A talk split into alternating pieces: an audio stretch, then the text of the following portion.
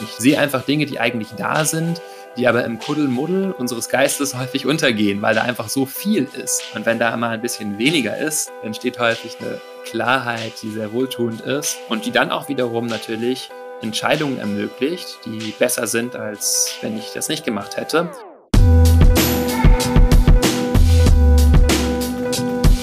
Hallo, ganz herzlich willkommen zur ersten Episode im neuen Jahr von Führung im Fokus. Der Podcast für Führungskräfte, die Menschen beruflich wachsen lassen möchten. Für die einen ist es noch nur mit Räucherstäbchen verbunden. Für andere ist es der Schlüssel zum persönlichen und beruflichen Erfolg und wieder andere forschen in diesem Bereich auf allerhöchstem Niveau. Es geht um Achtsamkeit. Auch und gerade im Business. Diesen Podcast haben wir für euch gemacht, weil wir euch ermöglichen wollen, zu diesem Thema fundiert mitsprechen und mitdenken zu können. Und deswegen spreche ich heute mit Dr. Boris Bornemann. Er ist Psychologe, Neurowissenschaftler und Achtsamkeitslehrer. Zu unserem heutigen Thema hat er nicht nur promoviert und an der größten Längsschnittstudie weltweit zur Meditation und Achtsamkeit mitgewirkt, sondern arbeitet auch mit Unternehmen dazu. Ich kläre unter anderem mit ihm, was er unter Achtsamkeit versteht, wobei sie helfen kann und vor allem, wie sich das in eurem Führungsalltag in kleinen Schritten umsetzen lässt. Wir haben uns mehr Zeit genommen als üblich für dich und Achtsamkeit. 50 Minuten. Viel Spaß beim Zuhören. Ja, Dr. Boris Bornemann bei uns im Interview. Ich freue mich riesig, dass du da bist. Hallo Boris. Hallo Marc und hallo liebe Hörerinnen und Hörer. Grüß dich. Du, wir steigen direkt mal ein ähm, und versuchen mal die Neugierde zu befriedigen. Wozu eigentlich Achtsamkeit? Haben wir, hat man im Titel gelesen, was ist denn besser, wenn man achtsamer ist? Achtsamkeit, Meditation ist ein Weg, uns selbst kennenzulernen und Fokus herzustellen, Kontakt herzustellen mit Gefühlen. Es gibt sehr viele unterschiedliche Gründe, diese Praxis zu machen. Fällt auch einfach Interesse am Bewusstsein und am eigenen Geist. Und wenn ich es ein bisschen konkreter noch machen wollen würde und so auf die sehr gut nachgewiesenen Benefits von Achtsamkeit und Meditation eingehen sollte, würde ich sagen, es hilft nachweislich dabei, Stress zu reduzieren, gelassener zu sein, zufriedener zu leben, einfach Lebenszufriedenheit zu verbessern, kann auch dabei helfen, fokussierter zu sein, tatsächlich auch kreativer zu sein. Auch da gibt es mittlerweile über 20 Studien zu, zu den Effekten von Achtsamkeit auf Kreativität. Es bringt uns mit unseren Gefühlen in Kontakt. Das ist natürlich auch wichtig, um bestimmte Signale auszulesen. Also, was sagen mir meine Gefühle in Bezug auf Bedürfnisse oder vielleicht Stimmungen, die im Raum sind? Auch das ist alles im Unternehmenskontext, denke ich, ja sehr wichtig, da feinfühlig auch zu sein. Und schließlich, das erstaunt viele erstmal, aber sehr große Effekte von Achtsamkeitspraxis sehen wir auf die Beziehungsqualität. Also die Qualität unserer sozialen Beziehung, unserer Nahbeziehung, aber auch äh, mitarbeitenden Beziehungen. Und das ist vielleicht erstmal erstaunlich, wenn man sich noch nicht so sehr mit Achtsamkeit beschäftigt hat. Aber wenn man es dann tut, wird es einem sehr schnell klar, denn es geht eigentlich überall um Bezogenheit. Äh, Achtsamkeit in einem Wort wurde John Kabat-Zinn mal gefragt, der Begründer der westlichen Achtsamkeitsprogramme, er sagte, äh, in einem Wort Relationality, also Bezogenheit. Es geht immer darum, wie sind wir auf die Dinge bezogen? Auf unsere eigenen Gedanken, auf unsere eigenen Gefühle, auf unsere Erfahrungen, aber eben auch auf andere Menschen, auf Situationen, auf Unsicherheit und so weiter. Mhm. Vielen Dank dafür. Und ich merke gerade, ähm, dass du ausgesprochen hast, was vorher mein Gefühl war, warum wir dich eingeladen haben. Weil das Thema Achtsamkeit miteinander verbindet, was wir im täglichen Doing mit unseren Kunden machen. Wir kümmern uns um das Thema emotionale Intelligenz. Wir kümmern uns um das Thema Resilienz. Wir sind in Einzelcoachings unterwegs. Wir machen Persönlichkeitsprofile. Wir machen sehr viel darüber, sich selber kennenzulernen und wir schreiben es nicht groß auf die Fahne, aber es ist immer im Kleingedruckten bei uns zu erleben. Bevor du andere führst, gilt es auch, sich selbst zu führen. Und ich höre gerade bei dir raus, dass man sehr viel über sich selber neu kennenlernt und sich erfährt, was natürlich eine hervorragende Voraussetzung ist, um dann irgendwann auch mit anderen gut umgehen zu können mit denen in Bezogenheit zu gehen, mit deinen Worten zu sprechen. Ja, vielen Dank dafür, dass du das nochmal als fast schon Achtsamkeit als Kit dessen dargestellt hast, was wir im Alltag auch immer wieder mit unseren Kunden erleben dürfen. Und es kommen ja auch viele Firmen auf dich zu. Äh, Habe ich schon mitbekommen. und beziehungsweise Unternehmen. Und was versprechen die sich dann von der Zusammenarbeit mit dir? Also gerade in den letzten zwei Jahren versprechen die sich ihren Mitarbeitenden in so einer herausfordernden Zeit Mittel an die Hand zu geben, für sich zu sorgen, auf sich zu achten, äh, fürsorglich mit sich zu sein. Also die Effekte, die dieser ganze Stress auf uns hat, diese zunehmende Unsicherheit und auch einfach Niedergeschlagenheit, die viele von uns ja haben, wenn wir ja. viel drin sind, wenn viele Dinge ausfallen, ein bisschen aufzufangen und damit umzugehen. Mm, und äh, das ist, glaube ich, der erste Ansatzpunkt. Natürlich kann man sich jetzt als Unternehmensführung auch nochmal weiter überlegen, was das für das Unternehmen bedeutet, wenn es weniger krankheitsbedingte Ausfälle gibt und Burnout-Depressionen zum Beispiel vermieden werden oder verringert werden, was durchaus von den Studien nahegelegt wird, dass das der Fall ist bei Menschen, die ihre psychische Gesundheit stärken, auch durch Achtsamkeit.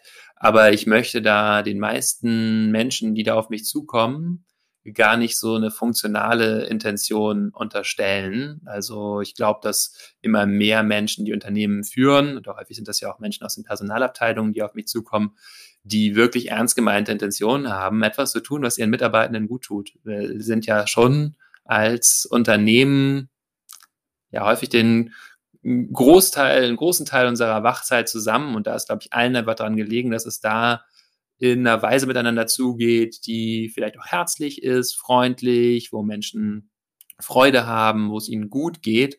Und zu all dem kann Achtsamkeitspraxis ganz entscheidend beitragen. Absolut.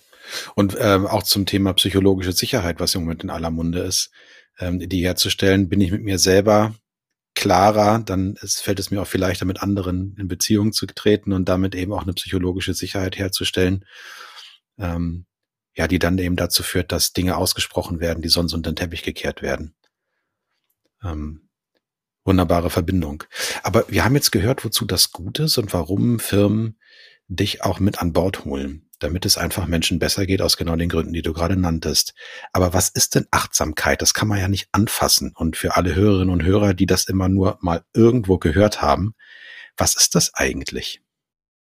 Ich halte das Wort Achtsamkeit auch für eine gar nicht so gute Übersetzung des Pali-Wortes Sati. Äh, Sati. Pali ist die mhm. altindische Sprache, aus der diese Texte alle stammen oder in der der historische Buddha gelehrt hat. Ich denke, die direkteste Übersetzung wäre Geistesgegenwart. Das bedeutet eigentlich Achtsamkeit. Geistesgegenwart, also präsent sein mit dem, was ist. Präsent in unserem Körper sein, also fühlen, was da im Körper geschieht, mit der Atmung präsent sein, aber auch Gedanken und Gefühle als Naturereignisse in uns wahrnehmen können, präsent sein damit, mit meinem Gegenüber auch gegenwärtig sein. Das ist Achtsamkeit in seiner Reinform. Wenn wir heute von achtsamkeitsbasierten Interventionen sprechen, meinen wir häufig noch viel mehr. Da kommen dann Aspekte hinzu, die in der buddhistischen Geistes- und Herzensschulung eigentlich nicht unter dem Schlagwort Achtsamkeit laufen, sondern unter anderen Schlagworten. Da geht es dann um Freundlichkeit, liebevolle Zuwendung, Mitgefühl, aber auch um sowas wie Erkenntnis und Weisheit, also ein tiefgehendes Verständnis von Prozessen und von menschlicher, psychischer Dynamik. All das ist etwas, bei dem ich Achtsamkeit gut gebrauchen kann, um eben diese tiefgehende Einsicht zu bekommen und um diesen weiten offenen Geist und ein weites offenes Herz auch zu äh, wahren angesichts von Schwierigkeiten zum Beispiel. Da ist es natürlich hilfreich, wenn ich gegenwärtig bin. Ansonsten, wenn ich völlig in meinen eigenen Katastrophenfilmen dazu bin, hilft das nicht, die akute Situation zu lösen. Und es braucht noch mehr. Und auch all das sind natürlich Dinge, um die sich wir als Achtsamkeitslehrende in der westlichen Welt kümmern. Das ist so ein bisschen das Schlagwort, was ich gar nicht so gerne verwende, mhm. äh, auch weil es schon so ein bisschen ausgelutscht und durchgekaut ist und eben, wie du sagst, sich niemand mehr so ganz vorstellen kann, was damit gemeint ist. Ich spreche eigentlich von Geistes- und Herzensschulung, die wir machen und das bedient sich aus einem ganz breiten Kit, ganz breiten, ganz breiten Palette von Übungen, die vornehmlich aus fernöstlichen, also buddhistischen, daoistischen, hinduistischen, aber vornehmlich buddhistischen Weisheitslehren stammen, kombiniert mit psychologischen Erkenntnissen, psychologischen Interventionsmethoden und alles basiert auf empirischer Forschung. Und das ist mir sehr wichtig, auch bei der Art und Weise, wie ich das vermittle, unter anderem über die Achtsamkeits-App Balloon, die wir dann viel auch in den Unternehmen einsetzen, dass das alles anknüpft an neurowissenschaftlichen und psychologischen Studien, was einmal natürlich wichtig ist, um Dinge auszuwählen, die wirklich auch helfen und effektiv sind und zum anderen auch, um westlichen Menschen, die damit noch gar nicht so viele Berührungspunkte haben oder sogar eher so einen kleinen Esoterik-Räucherstäbchen-Verdacht hegen bei dem Wort, klarzumachen, hm, das ist nichts, wovor du dich fürchten musst oder nichts, was irgendwie mit Hokuspokus zu tun hat, sondern was einfach unser, unser menschliches Potenzial ausschöpft und wo wir bestimmte Methoden verwenden, die sich äh, in der Praxis über tausende von Jahren, aber eben auch in der empirischen Forschung als hilfreich herausgestellt haben. Ja. Und warum sollten wir nicht auch nutzen, was seit tausenden von Jahren bekannt ist? Ähm, und sich äh, im Gegenteil, ich habe das Gefühl, wir verschließen uns auch immer mehr dem gegenüber in manchen Situationen, zumindest im öffentlichen Diskurs. Ähm, wie schön, dass es an manchen Stellen dann aber auch immer mehr wird. Also es gibt ja ähm, genauso wie ich fühle, dass wir uns immer mehr verschließen in den Medien, desto mehr bekomme ich dann aber hintenrum mit, wenn ich das Thema Achtsamkeit anspreche, auch unter Männern oder mal ein Räucherstäbchen oder das mhm. Thema Yo Yoga, mhm. ja, dann ist es nicht mehr so, dass äh, die die Augen verdrehen und denken, ja, komm, lass mal sein, sondern da geht dann schon so ein Nicken durch, ja, müsste man mal mehr machen oder ja, tut gut. Auch das Wort Spiritualität im Stillen ist etwas, was oft ähm, auf offene Ohren stößt. Und ich dann ganz froh darüber bin, dass es Mitmenschen gibt, die dann in dem Moment sagen, ach ja, stimmt. Ähm, da habe ich auch letztens was gehört, es tat eigentlich mir gut. Schön, dass du es ansprichst. Ja, also es ist etwas undercover, aber sehr machtvoll, finde ich im Moment. Klar, und wo du dieses Stichwort ansprichst von Spiritualität, um gleich mal hier so einen großen Elefanten im Raum zu reiten. Genau, lass uns den gleich äh, reiten, deswegen habe ich da mal hingestellt. Ähm, ist es natürlich so, wir beginnen bei, mit diesen Praktiken, wenn ich sie lehre zumindest, auf einer sehr rationalen und wissenschaftlich angebundenen Grundlage. Und da kommt man auch äh, ein ganzes Stück mit, äh, ziemlich weit sogar, würde ich sagen.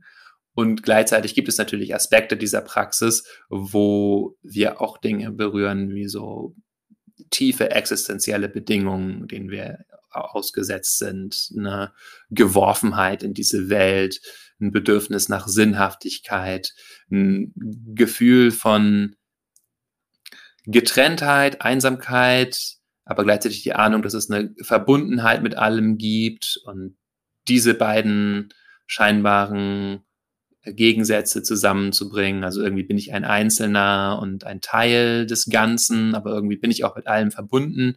Das sind natürlich so Dimensionen, die uns sehr tief im Herzen berühren können und die, glaube ich, auch in einem Unternehmenskontext nicht so viel platziert sind, wie das jetzt erstmal klingt. Natürlich nichts als was offizielle Konzerndoktrin ist sozusagen. Und das soll in keinerlei religiöse Richtung gehen aber diese Grunderlebnisse von wir sind verbunden und wir teilen etwas als Menschen miteinander und wir haben hier ein gemeinsames Anliegen und dieses Unternehmen ist auch mehr als nur eine Geldproduziermaschine, äh, sondern da geht es auch um ganz grundsätzliche ja, menschliche Lebenswerte. Ich glaube, wenn dass auch sowas durch diese Arten von Praktiken mehr in Unternehmen hereingetragen werden kann und es deswegen für alle Beteiligten letztendlich lebenswerter machen kann, sich in diesem Unternehmenskontext aufzuhalten. Vielen Dank für die Ergänzung und vielen Dank fürs Reiten dieses Elefantens. Das ist wichtig. Ich mag an der Stelle auch noch einfach mal bestätigen, da ich ja nun selber die Balloon-App oft schon gehört habe. Ja, also ich durfte deiner Stimme schon viel länger lauschen, als wir uns beide persönlich kennen kann ich nur bestätigen, dass das also etwas wirklich wissenschaftlich fundiertes ist und auch genauso mit einem gesprochen wird. Und das ist sehr angenehm, um sich dem Thema eben zu öffnen. Für all diejenigen, die also Esoterik oder Räucherstäbchen mit was Negativem verbinden, ist das der perfekte Einstieg in diese Achtsamkeitswelt. Darf ich dir dazu gleich mal eine Frage stellen, Marc? Klar, ja, gerne. Ähm, hast du den Eindruck, dass dich das Nutzen dieser App oder die Beschäftigung mit Meditation, Achtsamkeit in deiner eigenen beruflichen Praxis beeinflusst hat? wenn ja, wie? Oh, da drehst du den Spieß um. Ähm, danke der Nachfrage. Ja und nicht immer. Also man kann sich das vorstellen wie bei so einer ich weiß nicht, es gibt ja so Lavalampen, in denen dann diese Blasen so aufsteigen. Ne? Ähm, vielleicht kennst du die. Und unsere Hörerinnen und Hörer vielleicht auch, also die, wo dann so verschiedene Blasen aufsteigen, an die Oberfläche kommen und irgendwann mit der Zeit wieder absinken. Und so ähnlich geht es mir auch mit den Erkenntnissen und dem inneren Gefühl, was sich eigentlich durch regelmäßige Meditation einstellt. Oft, wenn ich früher gestresst oder über lange Zeiträume genervt war, dann kommt diese positive Blase, sage ich mal, der, der inneren Ruhe und auch dieses Relativierens, wie wichtig ist es eigentlich wirklich, worüber ich mich gerade aufrege, ähm, kommt dann hoch und befriedet mich. Sie ist bei mir aber kein konstanter Zustand. Also es ist etwas, was, was, ich, was mich wabernd begleitet.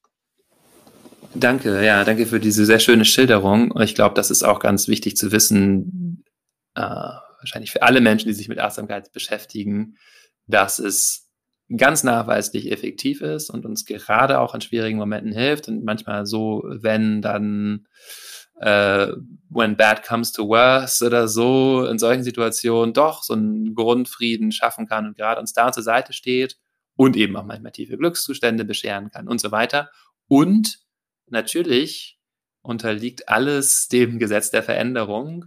Und auch wenn man sich sehr, sehr lange und intensiv mit Achtsamkeit und Meditation beschäftigt, gibt es natürlich Phasen, da geht es einem mal dreckig, ja. Das will ich auch nicht leugnen. Man ist, glaube ich, auch wichtig, mit diesen Praktiken realistisch umzugehen. So, die haben ganz deutliche positive Effekte und die können sehr lebensverändernd sein. Und äh, ich glaube, mir wird es zunehmend wichtig, auch nicht zu oversellen, ja, also nicht das Ganze so zu verkaufen, wie es dann manchmal so erscheint, ihr macht das und dann bist du irgendwie für immer glücklich. So ist es nicht, aber es ist ganz, ganz, ganz hilfreich und mir liegt es sehr, sehr am Herzen und ähm, denke auch das Potenzial gesamtgesellschaftlich ist da noch lange nicht erreicht von der Beschäftigung mit diesen Methoden und es ist eben, wie du beschreibst, manchmal eine Lavalampenartige, wabernde äh, Nutzenfunktion, mit der wir ja, sind. Ja, genau. Du, ähm, für alle Hörerinnen und Hörer, die jetzt denken, okay, ist schön, was die beiden Jungs da gerade erzählen. Ähm, aber wisst ihr eigentlich, wie voll mein Terminkalender ist? Und wisst ihr eigentlich, dass wenn ich nach Hause komme, bin ich eigentlich platt vom Tag? Und jetzt sind wir hier in einem Führungspodcast wann soll ich mich damit auch noch beschäftigen? Klingt super, trifft bei mir auch Resonanz, aber das kriege ich in mein Leben gerade nicht rein. Lass uns doch mal ganz konkret gucken, was aus deiner professionellen Sicht es an ähm, Ressourcen braucht, um sich dem Thema Achtsamkeit zuzuwenden. Also was muss ich quasi investieren, um mich dem Thema gut auch einstiegsweise zuwenden zu können? Und womit müsste ich vielleicht deswegen auch aufhören? Also, ich glaube, es geht nicht ohne ein gewisses Commitment, was ja auch schon performativ quasi dann Teil der Lösung ist zu dem Problem, was mich bedrängt, nämlich vielleicht meine Stimmung von dauernder Überforderung, von gar nicht mehr zur Ruhe kommen und so weiter. Und dieser Akt der Selbstfürsorge und der Priorisierung von innerer Gesundheit und ja, Mental Sanity, so, ja, mhm. Äh, der zeigt sich eben darin, dass ich sage, okay, ich stelle jetzt mal vielleicht erstmal nur zehn Minuten am Tag dafür zur Verfügung, mich mit dieser Praxis, mit diesen Lehren und Erkenntnissen zu beschäftigen. Und ich glaube, dass das schon hilfreich ist, damit zu beginnen, möglichst morgens. Das kann auch wann anders am Tag sein, aber morgens sind wir schön frisch ausgeruht und können den ganzen Tag an die Effekte anknüpfen, sich zehn Minuten Zeit zu nehmen, um zum Beispiel eben mithilfe einer App oder einer qualifizierten Anleitung äh, sich damit zu beschäftigen. Also diese App, ich mache jetzt ein bisschen Werbung, ne, aber ich glaube, mache das natürlich, weil ich auch glaube, dass das hilft, weil eben diese Kurse systematisch aufgebaut sind und ich jeden Tag ein kleines bisschen was anderes darüber erfahre und gleichzeitig immer wieder das Gleiche übe. So diese Balance braucht es. Ähm, und dann habe ich schon so einen Anker für mich. Jeden Tag erinnere ich mich einmal, nicht nur für so ein, ah ja, da war ja was dran, sondern für so eine richtig längere, verkörpernde Periode daran, ah ja, so kann es sein, wenn ich bei mir bin, auch wenn ich das vielleicht während der Meditation manchmal nur so in Augenblicken erlebe, aber so zu merken, ah ja, da ist diese Kapazität in mir, zur Ruhe zu kommen, freundlich mit mir zu sein, die Perspektive zu weiten, äh, gelassen mit den Dingen zu sein, fasziniert, interessiert, mit Freude auf die Welt zuzugehen. Es gibt diese Dinge, die können wir dann erfahren. Und dann mh, hm, gibt es verschiedene Arten und Weisen, wie wir kreativ werden können an dieses Erfahrene und Kultivierte in der in der formalen Praxis, in der Meditation anzuknüpfen im Laufe des Tages, indem wir eben zum Beispiel in Gesprächen besonders praktizieren, achtsam zuzuhören und achtsam zu sprechen, indem wir auf Wegen einfach mal vom Meeting zu Meeting oder vom Bürostuhl zur Toilette oder so, ja, kurz achtsam gehen, in Pausen, das müssen nur 30 Sekunden sein, mal wirklich innehalten, zu merken, was ist bei mir los. Und über diese Praktiken der alltäglichen Achtsamkeit da sickert sozusagen dieser kostbare Saft, den wir da morgens anzapfen, langsam in den Tag ein. Das sind so kleine Löcher, die ich mir schaffe, an denen ich mich dann eben auch immer wieder daran erinnere, worum es geht. Nochmal vielleicht zu, um, am Anfang anzuknüpfen, das Pali-Wort Sati bedeutet wörtlich übersetzt sich erinnern. Das heißt, es ist eine Praxis des kontinuierlichen sich erinnern oder wir könnten vielleicht auch sagen, sich vergegenwärtigen. Und was vergegenwärtige ich mir? Ich vergegenwärtige mich in dem, was eben gerade da ist, mit allen anliegenden Gefühlen, allen äh, in mir vorgehenden Gedanken, die vielleicht durch das komplizierte Setup gerade in meinem Unternehmen ausgelöst werden. Ich habe tausend Dinge im Kopf, aber ich merke erstmal, ich stehe hier und atme und da sind diese, diese Gedanken bei mir und diese, diese Gefühle. Ich vergegenwärtige mir das einfach und das klingt simpel, ja, aber ganz häufig ist es ja eben so, dass wir nicht uns diesen Raum geben, uns das wirklich alles klar zu machen, was da abläuft, sondern uns quasi davon so durch die Gegend hatzen, hetzen lassen, ja. Und da sind diese Praktiken eben ganz hilfreich, so ein bisschen Raum zu schaffen, sich vergegenwärtigen. Und ich kann mir natürlich auch anderes vergegenwärtigen, wie zum Beispiel eben eine Haltung von Freundlichkeit und Mitgefühl in der Situation oder mir meine Werte und Ziele vergegenwärtigen sind alles Praktiken der äh, Klarheit des Geistes und der Wärme des Herzens, die ich eben über so eine, ja, eigentlich erstmal, glaube ich, relativ kleine Intervention in meinem Leben ähm, erfahren kann. Mhm. Wie gesagt, ich glaube, mit 10, 12 Minuten am Tag formaler Praxis und dann geschickten Anknüpfungspunkten im Laufe des Tages kann ich schon deutlich merkbare Effekte erzielen. Was ich gerade so schön fand, was du sagtest, dass ich vergegenwärtige mir oder ich erinnere mich an eine Kapazität in mir, die ich morgens entdeckt habe, mit in wachem Geist. Das geht also gar nicht darum, etwas Neues bei mir hinzuzufügen. Das ist, glaube ich, nochmal wichtig zu betonen. Es geht gar nicht darum, dass man mehr noch zusätzlich machen muss, wie, äh, weiß ich, noch ein Smoothie noch zusätzlich machen oder ähm, etwas on top zu tun zu dem, was man sowieso schon tut, sondern es geht darum, dass etwas, was in einem drin ist an Kapazität, in Wirksamkeit kommen zu lassen. Genau, das sind Fähigkeiten, die wir alle haben. Das ist eben auch wichtig. Deswegen spreche ich gar nicht so gerne auch von Achtsamkeit, weil dann Leute denken, das ist was, was ich noch zusätzlich irgendwie aufbauen muss. Nee, das ist eine Qualität, eine Fähigkeit, die wir alle haben. Wir alle können uns hinsetzen und den Atem spüren oder bemerken, was in uns vor sich geht, uns das mal beschreiben, ja, so fühlen. Das können wir alle. Wir machen das nur nicht häufig. Wir machen nur nicht häufig diesen Schritt in diesen Modus des Seins zu kommen, einfach Raum zu geben für das, was da ist, obwohl das so heilsam ist. Und das liegt daran, dass wir eben in einer Welt leben, die sehr stark so aufs Vorwärtskommen und Antrieb und so weiter gepolt ist. Und ähm, dass dieses System, das dreht manchmal ein bisschen frei, dieses Antriebssystem in uns. Ähm, vielleicht auch nochmal zur Ermutigung, auch so viele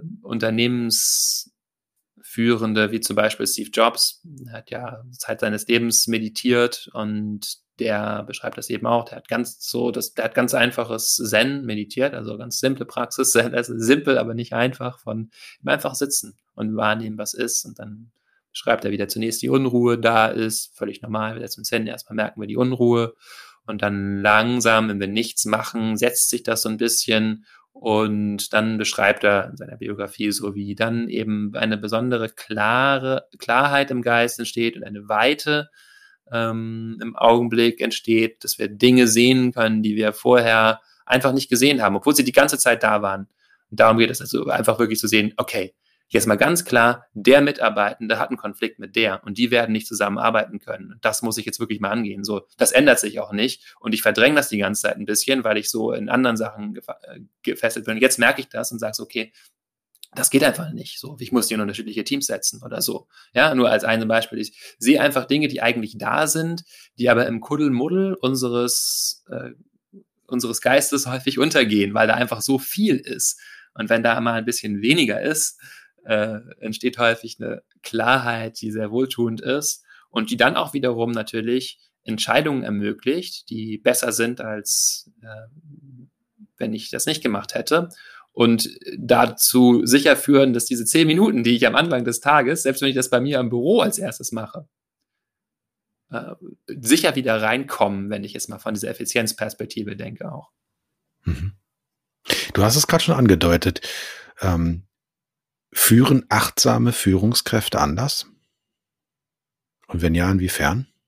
Mm, ich glaube ja.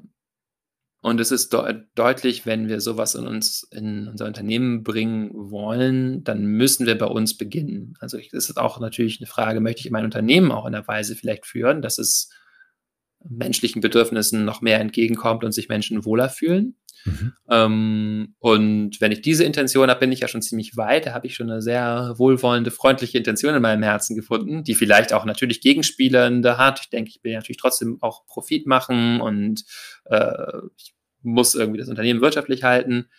Und ich habe aber erstmal diesen Platz in meinem Herzen gefunden, wo ich merke, so ich möchte, dass es hier eine gute Atmosphäre ist. Ich möchte, dass, ähm, dass ich und meine Mitarbeitenden hier wirklich gerne sind. Und hm, das kann schon auch ein zentraler Punkt erstmal sein für eine Führungsperson, sich damit immer wieder zu verbinden, zu sagen, um welche Werte geht's mir eigentlich, was möchte ich denn hier realisieren, leben. Ähm, das kann man auch am Anfang so einer Meditationspraxis einbauen. Das ist eine gute Idee, da sich nochmal die Motivation klar zu machen, mit der ich da sitze. Das also nicht so abzuspulen wie so eine Kassette, so jetzt mache ich das hier mal, sondern auch wirklich zu fragen, okay, warum setze ich mich hier hin? Was möchte ich damit kultivieren? Was möchte ich damit in die Welt bringen? Also in mir anregen? Und wie könnte das auch meinen Kontakt zum Beispiel mit Mitarbeitenden verändern? Und dadurch, dass ich selber diese Qualitäten ausstrahle, ändert sich natürlich schon ganz schön viel, weil wir alle wissen, die Führungsperson ist eine wichtige Knotenstelle sozusagen in dem Netzwerk. Da kommen dann die anderen Menschen hin und sagen, guck mal, ich habe folgendes Problem. Und wenn dann die Führungskraft dafür bekannt ist, dass sie auch nicht gleich ausrastet und äh, völlig katastrophisiert, sondern dass sie sich alles zum Beispiel erstmal mit einer gewissen Ruhe und Besonnenheit anhören kann, dann ändert sich natürlich auch der Informationsfluss und Menschen kommen offenherziger dahin, sprechen eher aus das, was tatsächlich los ist und wissen, die Person zum Beispiel, die da sitzt, ist auch wirklich an der Wahrheit interessiert. Hm, auch das, ich benenne jetzt so einige Schlaglichter, ne, ist ja ein entscheidender Punkt von Achtsamkeitspraxis. Es geht immer darum, die Realität zu sehen, wie sie ist. So ist eigentlich die Übersetzung von Vipassana, der zentralen Praxis im, sagen wir mal, Theravada-Buddhismus. Das ist der ursprüngliche Buddhismus. Die zentrale Praxis ist Vipassana und das bedeutet, die Dinge sehen, wie sie sind. Also eigentlich auch eher sich vergegenwärtigen, was ist denn eigentlich wirklich der Fall? Und wir lernen besser mit der Realität umzugehen. Also es geht immer darum, die Realität wahrzunehmen, wie sie ist. Sich der freundlich zuzuwenden, mit Interesse, liebevoll und konstruktiv, aber immer der Realität. Nicht meiner äh, Traumfantasie davon, wie es ist oder äh, mich versteigen nur in meinem Hass auf die Person oder, oder meiner, meinem Unmut oder, sondern einfach zu merken, okay, das ist auch da, diese Gefühle sind da. Wie ist es denn wirklich? So, und dieses, dieses Grounding in der Wirklichkeit, das ist natürlich was, was letztendlich, glaube ich, ein Schlüsselfaktor für jedes Unternehmen ist, denn wir alle als Unternehmen bestehen im Rahmen einer gewissen Realität innerhalb des Unternehmens und eben auch außerhalb. Und wenn, je besser ich die kenne, umso besser kann ich mich bewegen. Wie spannend. Dabei fällt mir auch gerade auf, dass ähm, das vielleicht auch sogar dazu beitragen könnte, dass das, wonach immer jetzt im Moment gerufen wird, mehr werden kann, nämlich Mut. Warum, warum denke ich das? Wenn du sagst, mehr die, die Dinge sehen, wie sie wirklich sind, jetzt und hier, dann heißt das ja, dass sie von dem Vorstellungsschleier, der oft angstgetrieben ist, auch befreit sind. Kann ich das so, kann ich das so, habe ich das so richtig verstanden? Weil wenn ich nämlich, wenn ich nämlich von meiner, oft ist ja die Vorstellung nicht nur eine positive Vision oder eine Traumvorstellung, sondern sie ist ja eine angstgetriebene ja. Vorstellung, was alles passieren könnte, warum ich vielleicht sozial abgelehnt werden könnte. Es mhm. ist mit so viel Konjunktiven behaftet, die mich dann im, im Nichtstun verhaftet lassen. Ähm, wie, wie siehst du das? Hast du das auch schon mal so ähnlich erlebt? Ja, ich glaube, das ist, wie du das beschreibst, ein sehr häufiger Effekt. Darum geht es auch, eben unsere Gefühle wahrzunehmen und wahrzunehmen, äh, was diese Gefühle auslöst. Und damit mache ich ja eben schon diese Trennung von eben dem Schleier, dem Nebel und dem, was da drunter ist. Das ist, wie du es auch eingangs schon beschrieben hast, natürlich auch hier wieder ein Lavalampenphänomen. Ja, wir sind unseren Gefühlen natürlich trotzdem ein Stück weit ausgeliefert im Sinne von Gefühle passieren einfach. Wir sind Menschen. Natürlich haben wir Angst. Natürlich wollen wir nicht, dass das Unternehmen gegen die Wand fährt. Ähm, und das ist auch wichtig wahrzunehmen und anzuerkennen. Äh, und uns vielleicht sogar auch mitfühlend darin zu begegnen und sagen, ja, weil ich eben Mensch bin und vielleicht auch mich kümmere um das Unternehmen oder mich um meine Familie kümmere oder diese Anlagen in mir habe, empfinde ich Angst und das ist erstmal unangenehm und dann erstmal damit zu sitzen und äh, das anzunehmen und damit zu atmen, ja, damit zu sein und zu merken, wie sich das verändert und sich vielleicht auch ein bisschen legt und dann kann ich stückweise Beruhigung da reinbringen, eben zum Beispiel, indem ich einfach sitze, den Körper spüre, tiefer atme, mich mir freundlich zuwende. Und dadurch komme ich, biologisch gesprochen, aus diesem Angst- und Alarmsystem, was verbunden ist mit Kampf, Flucht, äh, oder Einfrieren, alles Reaktionen, die häufig nicht hilfreich sind in unserer Welt im Übermaß, wenn ich daran festhänge, das äh, hilft mir jetzt nicht wirklich das Problem zu lösen, sondern das Problem ist da, ich möchte es nicht da haben, also bekämpfe ich das einfach oder ignoriere es oder laufe davor weg oder schreie Leute an alles nicht hilfreich oder gerade in Schockstarre, das wäre die Freeze-Reaktion. Ja, das ist unser altes Alarmsystem, was wir mit allen Säugetieren oder sogar auch mit den Eidechsen teilen. Amygdala wird aktiviert, sympathisches Nervensystem wird aktiviert. Also dieses System. Äh, und das merke ich, kann ich leichter bemerken in mir. Ah ja, ich bin gerade in diesem System und äh, boah, da brauche ich vielleicht mal einen Moment, kurz mal damit zu sitzen oder das wahrzunehmen und nicht impulsiv zu reagieren, sondern ein bisschen runterzukommen, ein bisschen eben in, wir sagen, unser Beruhigungssystem zu kommen. Was wir auch alle haben. Äh, Beruhigung ist manchmal auch als Fürsorgesystem bezeichnet, weil das eng miteinander zusammenhängt. Da spielen eher so Hormone wie das Oxytocin eine Rolle, auch als Bindungshormon bezeichnet, also Bindung auch zu äh, anderen Lebewesen um mich herum. Da spielt das parasympathische Nervensystem eine Rolle, also der Teil, der eher beruhigend wirkt und uns auch feinfühlig macht. Und wir lernen dieses System stärker zu aktivieren. Und die Angst ist vielleicht noch da, aber die ist nicht mehr ganz alleine da, sondern die ist in Begleitung da. Ja? Also da ist wie so ein verängstigtes Kind, das dann wütend ist oder schreit oder weint oder sich zurückzieht, ja. Und äh, das können wir uns vorstellen. So reagieren wir manchmal aus diesem Teil heraus.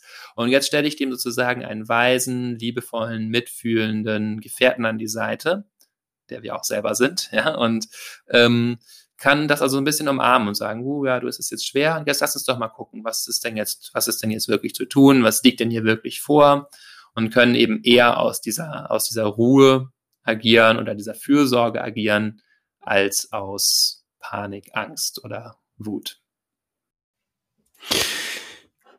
Danke nochmal dafür. Boris, ich würde gerne mal ein Experiment kurz mit dir wagen. Also, du kannst ja mal gucken, ob du Lust dazu hast. Du bist ja nun sehr erfahrener Praxistrainer mit einem wahnsinnigen Wissensschatz, merken wir auch gerade auch schon.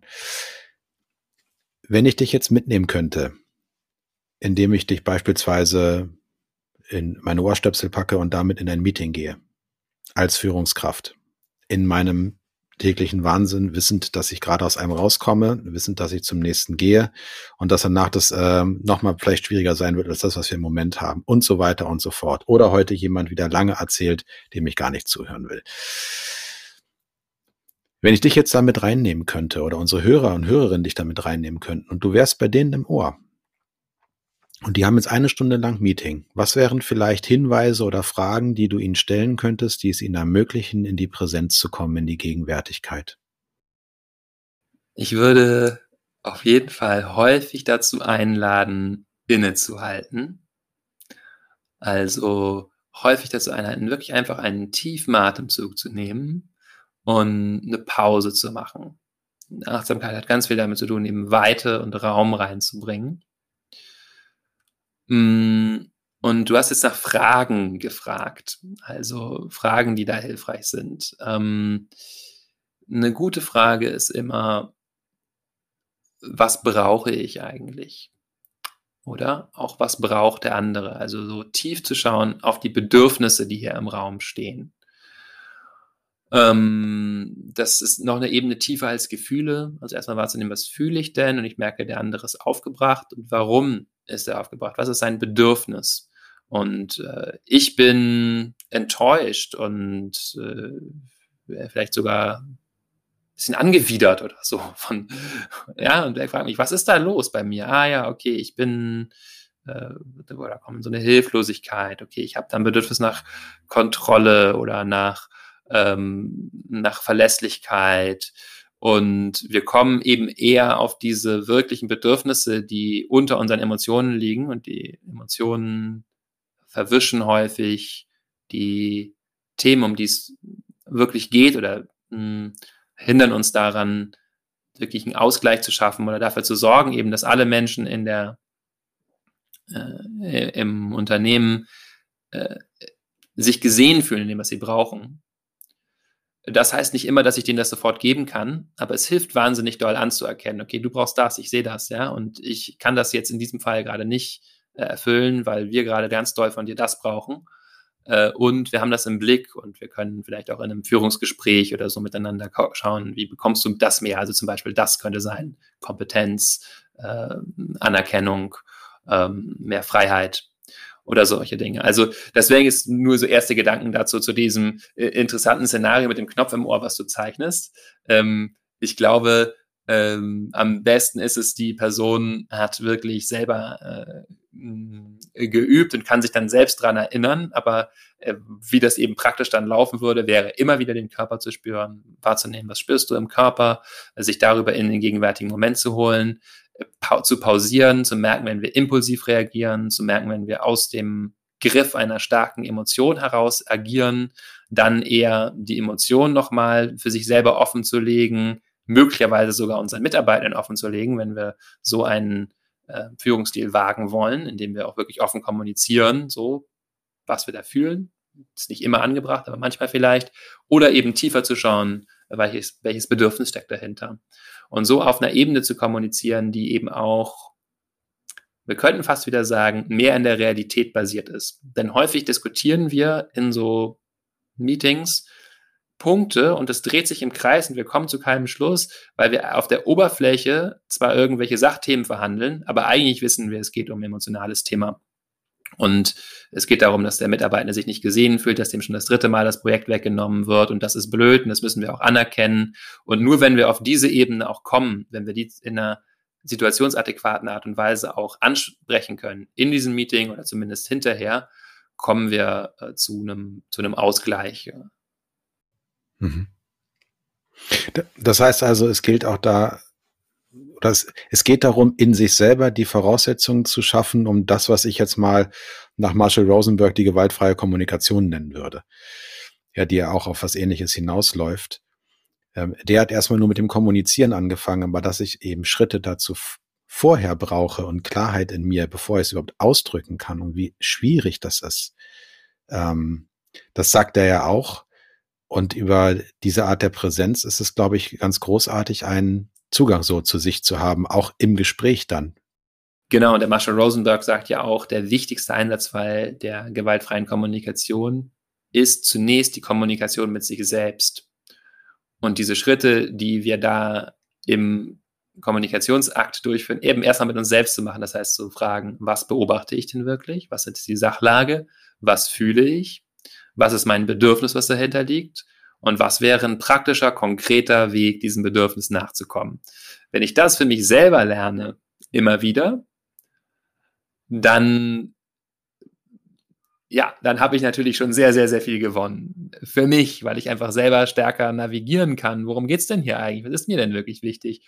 Und wenn ich diese Art und Weise des Denkens und inneren Selbstbefragens eingeübt habe, würde es mir auch wesentlich leichter gelingen, das mit meinem Gegenüber zu machen, weil ich eben erkenne, okay, hier ist ein Gefühl. Welches Gefühl ist denn das eigentlich? Ah, okay, der ist wütend. Äh, ja, warum könnte der wütend sein? Und dann kann ich das eben anerkennen und muss jetzt nicht immer so psychologisieren, sagen, du, ich glaube, du bist wütend, aber ich kann, kann vielleicht erstmal anerkennen, so, äh, okay, dem geht es vielleicht um Respekt oder kann dann, kann dann entsprechend meine Kommunikation führen und sagen, und dann auch mal merken, ah, okay, es ist nochmal wichtig zu sagen, du, ich sehe, dass du da ganz tolle Arbeit gemacht hast, so, und ich sehe, dass da, du da wirklich ganz große Fähigkeiten hast, oder weil ich merke, das ist das, was der erstmal braucht.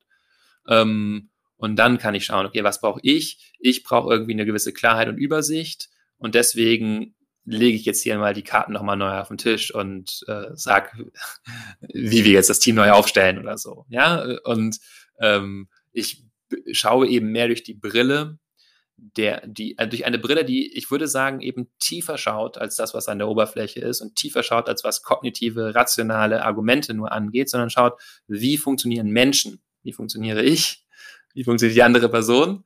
Und wie können wir das berücksichtigen im Interesse dessen, dass es uns besser geht gemeinsam und natürlich auch im Interesse dessen, dass Geschäftsprozesse effizienter und reibungsloser, reibungsärmer ablaufen. Ja, genau. Es gibt ja auch jemanden, der sagt, alle Probleme sind zwischenmenschliche Probleme. das ist vielleicht ein bisschen ähm, weit getrieben, aber sich an der Stelle so mit sich selber bewusst zu sein, das eigene Navigationssystem so zu schärfen, dass ich durch diese VUCA-Welt eben auch gut durchnavigieren kann Dazu ist ähm, dieses Präsentsein, das sich erinnern an die eigenen Kapazitäten, eine der bestmöglichen Voraussetzungen. Was müsste ich dir denn, wir sind ja hier in einer Interviewsituation, was müsste ich dir denn noch für eine Frage stellen, die ich hier noch gar nicht gestellt habe? Ach, da gibt es sicher ganz viele. Also mir fällt bei jedem Schlagwort, was du sagst, schon wieder was ein, auch zum Thema VUCA zum Beispiel. Ich glaube, das ist ein ganz gutes Stichwort nochmal, ähm, um klarzumachen, ja, dass das wirklich ja, evident, ganz klar, wenn ich darüber nachdenke, was VUCA heißt, wichtiger Skill ist. Es geht ja dabei darum, dass ich sozusagen ein Stück weit auf Sicht fahren muss, weil ich gar nicht anders kann. Ich bin auf sozusagen einem Ozean, der eben so ständig schwappt, wo ich manchmal noch gar nicht genau weiß, äh, was hinter dieser nächsten großen Welle kommt, die ich da sehe. Aber ich muss jetzt erstmal diese nächste große Welle äh, bewältigen und das muss ich auf eine Weise machen, dass es wenig Schaden macht und mich vielleicht trotzdem noch in eine Position bringt, dass ich auch für die nächste Welle, von der ich noch nicht genau weiß, wie sie ist, gut aufgestellt bin und so weiter. Das heißt, es geht sehr stark um eine Gegenwärtigkeit, um eine ähm, mit den gegebenen Umständen navigieren unter Berücksichtigung davon, dass ich ganz viele Dinge nicht weiß. Ähm, auch diese Haltung des Nichtwissens des Anfängerinnengeistes ist eine ganz zentrale ja in Achtsamkeitspraxis, besonders da, wo sie ein bisschen mehr vom Zen inspiriert ist, äh, immer wieder zu sagen, so, ich weiß es nicht, ich muss mich immer wieder neu öffnen, die Dinge könnten jetzt ganz anders sein, ich gehe auf die Situation so zu, als hätte ich sie noch nie erlebt, Klammer auf, natürlich mit dem intuitiven Wissen und Verständnis, was ich aus vergangenen Dingen geschöpft habe, aber eben vermeidend, dass ich mich in irgendwelchen festen Vorannahmen verhake, die vielleicht gar nicht mehr situationsadäquat sind. Also jetzt auf einem gewissen Abstraktionsniveau gesprochen, aber ich glaube, die Hörerinnen und Hörer verstehen, was ich meine, dass es sehr stark um so eine Intuition geht, um ein ähm, anknüpfen an mein Verständnis, was im besten Fall schon tief sitzt und verkörpert ist, wie ich das habe als eine Führungskraft, die das schon seit einigen Jahren macht und das Unternehmen gut kennt. Da habe ich das ein bisschen im Gefühl und kann viele Dinge so auch auf meine Intuition auslagern und kann einen Teil meiner äh, Praxis sozusagen so gestalten, dass es ein immer wieder äh, Öffnen ist, immer wieder ein Aufmachen des Geistes, immer wieder neu zugehen auf die sich verändernde Situation. Ähm, und das ist das, was wir wirklich üben müssen und wo wir als Menschen tatsächlich auch ähm, von einer festen, einer Praxis profitieren, weil wir ähm, von Natur aus so beschaffen sind, dass wir eigentlich Energie sparen wollen und deswegen ganz schnell uns Bilder machen davon, wie die Dinge eigentlich sind. Und dann haben wir das verstanden und müssen da scheinbar nicht mehr drüber nachdenken. Und das ist fatal. Äh, bis in unsere Liebesbeziehung hinein. Ja, also wir kennen von Max Frisch dieses, ja, du sollst dir kein Bildnis machen, das ist der eigentliche Verrat an der Liebe. Sobald wir also anfangen, wirklich den anderen irgendwie festzulegen, fühlt er sich ganz unangenehm festgelegt, nicht mehr wirklich gesehen. Ähm, und wir nehmen uns auch die Frische und die Neuheit und die Aufregung des Moments und die Freude. So geht das natürlich auch im Unternehmenskontext. Wir nehmen uns die Freude und die Frische und die Aufregung, durch das ja auch machen kann, so ein Unternehmen zu führen. Äh, und wir nehmen uns natürlich auch die Möglichkeit, eben die Menschen wirklich zu sehen, die sich verändern in der Umgebung wirklich zu sehen. Und wenn man das hört, glaube ich, kann man so ein bisschen raushören, hören, ja, das ist auch ein bisschen anstrengend, ja. Langfristig macht uns das deutlich glücklicher und spart Energie, aber es ist schon was, was immer wieder eine Praxis eben ist, zu sagen, wie kann ich das mal loslassen, was ich jetzt hier äh, glaube und was ich schon zum hundertsten Mal gedacht habe und wirklich schauen, was ist denn jetzt hilfreich? Oh, wie spannend. Und dazu muss ich natürlich erstmal entdecken, was denke ich eigentlich? Genau. Also das, ne, also erstmal merken, ah, guck mal, das ist das, was ich schon hundertmal gedacht habe. Da, sich dessen erstmal bewusst zu werden und es nicht zum tausendsten Mal zu denken und das, so dass es einem nur passiert. Und da, dafür sind eben genau diese, ja, kleinen Übungen, kleinen Interventionen, die man auch mit deiner App machen kann, sehr gut da, um da ins, erstmal ins Entdecken reinzukommen. Denn dann habe ich eben ein neues Entscheidungsportfolio. Was mache ich dann jetzt damit? Möchte ich das gerne beibehalten oder möchte ich das eben ähm, mir selber zugeneigt auch mal in Frage stellen? Boris, wir sind am Ende unseres Podcasts angekommen. Ich bedauere das ein bisschen, weil ich dir sehr gerne zuhöre. Ich könnte das noch Ewigkeiten fortführen. Freue mich aber, dass du diesen Input gegeben hast, ähm, wie der Überbegriff Achtsamkeit sich runterbrechen lässt auf Präsenz, auf Vergegenwärtigen, auf sich erinnern an eigene eigene Kapazität und was das auch vielleicht mit Führungsalltag zu tun haben kann. Ja, schön, Max. Du, hat mich sehr du hast das letzte Wort. Diesen großen Bogen äh, zusammenzuschlagen. Ähm, und ich möchte vielleicht als letztes Wort noch einmal Werbung in eigener Sache machen. Wer sich dafür interessiert, für diese Praktiken, ich habe einen Podcast zusammen mit Sinja Schütte, das ist die Chefredakteurin der Flow. Da kann man zu sehr vielen unterschiedlichen Themen äh, etwas hören. Also zu Schlaf, Gegenwärtigkeit, Angst, Unsicherheit und so weiter, beschäftigen uns immer so eine halbe Stunde damit von wissenschaftlicher Sicht und von Sicht von Achtsamkeitspraxis. Und wer das wirklich lernen möchte, dem empfehle ich meine App, die heißt Balloon, Doppel-L, Doppel-O. Äh, gibt da kostenlosen Einführungskurs. Man kann sich damit also erstmal vertraut machen, ob einem das gefällt. Und wenn es dir, liebe Hörerinnen, liebe Hörer, gefällt, dann kannst du den Code verwenden starte mit Balloon, alles in einem Wort, starte mit Balloon und dann kriegst du 30% Rabatt als Hörerin dieses Podcasts auf alle äh, Abo-Modelle, die es da gibt, Monatsabo, Jahresabo, Lebenszeitabo. Super, ey, vielen herzlichen Dank, Boris, dafür. Ganz großartig. Wir packen das auch natürlich nochmal in die Shownotes mit rein, so dass ihr das dann nachschlagen könnt. Dir wünsche ich einen wunderbaren ähm, Start ins neue Jahr, mit dem wir jetzt ja begonnen haben.